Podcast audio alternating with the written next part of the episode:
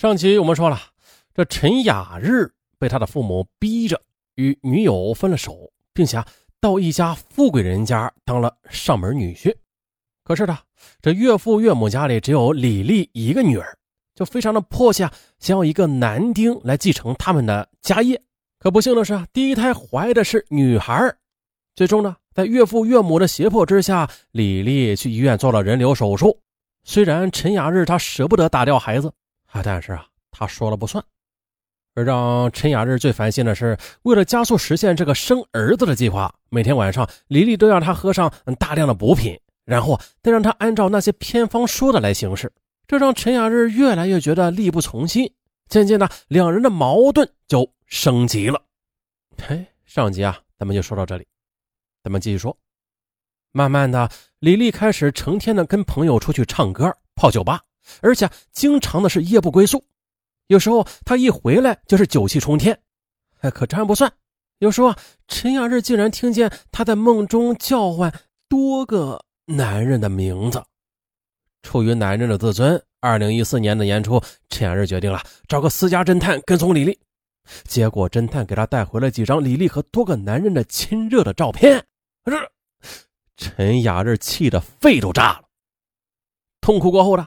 他想，无论如何要将这些证据保存下来，等着日子实在是没法过了，就起诉离婚。而父母在得知儿子在老丈人家的遭遇之后，也很后悔自己当年太势利了，结果呢，害苦了儿子。二零一四年的年末，陈雅日向李丽摊牌了，提出了离婚。可是李丽却冷笑一声：“哼，想都别想，我家里不允许离婚，丢不起这个面子。”啊，最终呢，离婚不成，陈雅日还得去找经常泡吧不归家的妻子。呃，有一次啊，无意中的，陈雅日在酒吧里碰到了初恋情人吴琼。只见吴琼瘦了好多，这让陈雅日心疼不已。也就是在那天夜里，一番互诉衷肠之后啊，二人又情不自禁的痴缠在一起。可是呢，陈雅日他哪里知道？此时呢，在那个不被人注意的黑暗角落里，一架微型录像设备已经将他们缠绵的全过程都给拍摄了下来。几天后，陈雅日因为李丽再次夜不归家大吵起来，最后忍无可忍的他再次提出要到法院起诉离婚，李丽却嗤之以鼻：“你以为离婚就能把我爸送我们的结婚财产分走一半是吧？哼，你还有脸说我？看看你干的好事吧！”愤怒的陈雅日要去把自己拿到的李丽与其他男人在一起的照片拿出来，可是他找了好久也没有找到那些照片。相反的，李丽却把他与吴琼忘情缠绵的视频光盘扔在了他的面前。原来的李丽那天在找掉在床下的耳环时，无意间发现了自己出轨的照片。于是呢，李丽又通过陈雅日的同学找到了吴琼，并且买通了他。安排起到酒吧里与陈雅日上演了一出久别重逢的好戏。哼！见陈雅日傻愣在那里，李丽极其不屑地说：“你呀，别以为自己有多么了不起，等我哪天玩腻了，随时就把你给扔了。”哎呀，陈雅日快要疯了，他怎么也没有想到自己真心相爱的吴琼会与李丽一起设局陷害自己，演这么一出这么好看的乱局。他费了好大力气才找到已经换了号码的吴琼的电话，一顿歇斯底里的吼叫后，吴琼却在那边冷冷的告诉他：“爱，你刚才说爱，你爱过我吗？我看你啊，你是更爱你的荣华富贵。以前的你，为了钱结合一桩有名无实的豪门婚姻，我就不能为了钱报复下我们之间这极具讽刺意味的爱情吗？”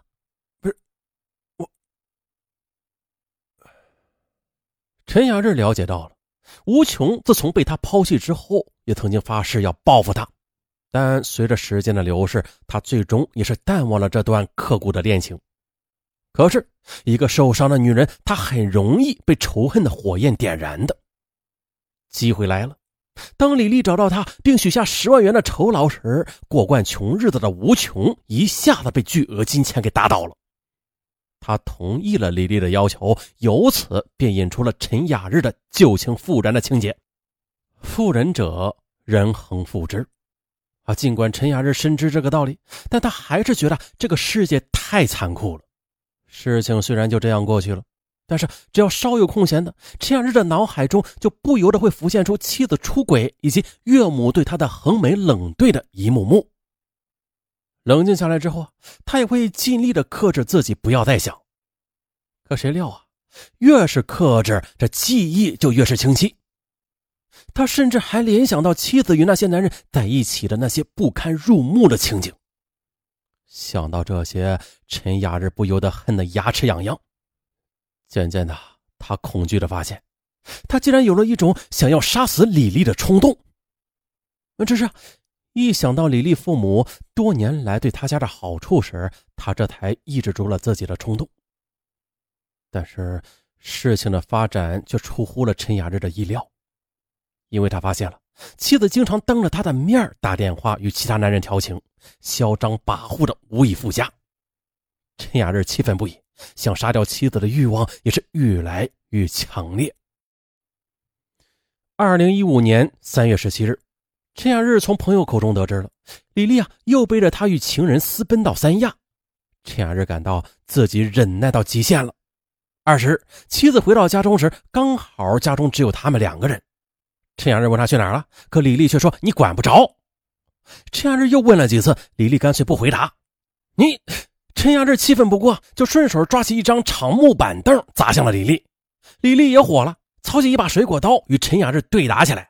可是李丽哪里是身材高大的陈雅日的对手啊？丧失理智的陈雅日举起木板凳，对着李丽的头部狠砸了几下，李丽当即的就躺倒在地，奄奄一息。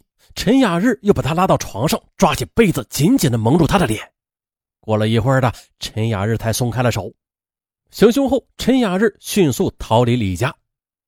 当天下午四时许的，海口市公安局接到报案，迅速的派出刑侦人员赶赴现场。在事发现场，民警发现了屋内是凌乱不堪，床上、地上都遗留着很多凝固的血渍。只见呢，一名年轻的女子则横躺在正屋东间的大床上，已经死亡多时了。经勘查，现场有疑似搏斗的痕迹，死者头部、面部有多处的钝器伤，显然是他杀。警方抽调精干警力，成立专案组，很快的便锁定了陈雅日有作案嫌疑。可此时陈雅日已经失踪了。接下来，为了防止其逃跑，警方又加大了码头、机场的防控。终于的，二十一日上午，专案组民警在新港码头截获了犯罪嫌疑人陈雅日。而此时的他却早已买好了到广东的船票。最终呢，在确凿的证据面前，陈雅日低下了头，承认了自己杀害了李丽。二零一五年十月十五日的，被告人陈雅日被海口市中级人民法院一审认定犯故意杀人罪，判处死刑，缓期两年执行，剥夺政治权利终身。啊，关于这个门不当户不对的婚姻。上文说过太多起了，今天这起只是其中的一起。嗯，结婚不门当户对的人是大有人在的啊！不管是电视剧上演的情节，还是咱们现实中活生生的例子，都给了我们太多太多的教训。所以说呀，门当户对渐渐的被当成了一个条件，成为很多情侣没有办法走进婚姻殿堂的一个十分重要的因素。比如这么说吧。生活在不同物质条件以及精神状态下的两个人，那他自然而然的就会对于物质以及精神的追求有着不同的期许，而恰恰的婚姻就是这两者没有矛盾的结合啊！如果出现冲突的话，就将影响两个人的感情。再就是人的知识水平了，知识水平的不同，也必将会对事物有不同的处理方式。所以，两个人不同认知水平的人生活在一起。这冲突嘛，也将不可避免。好了，本期到这里，咱们下期再见，拜拜。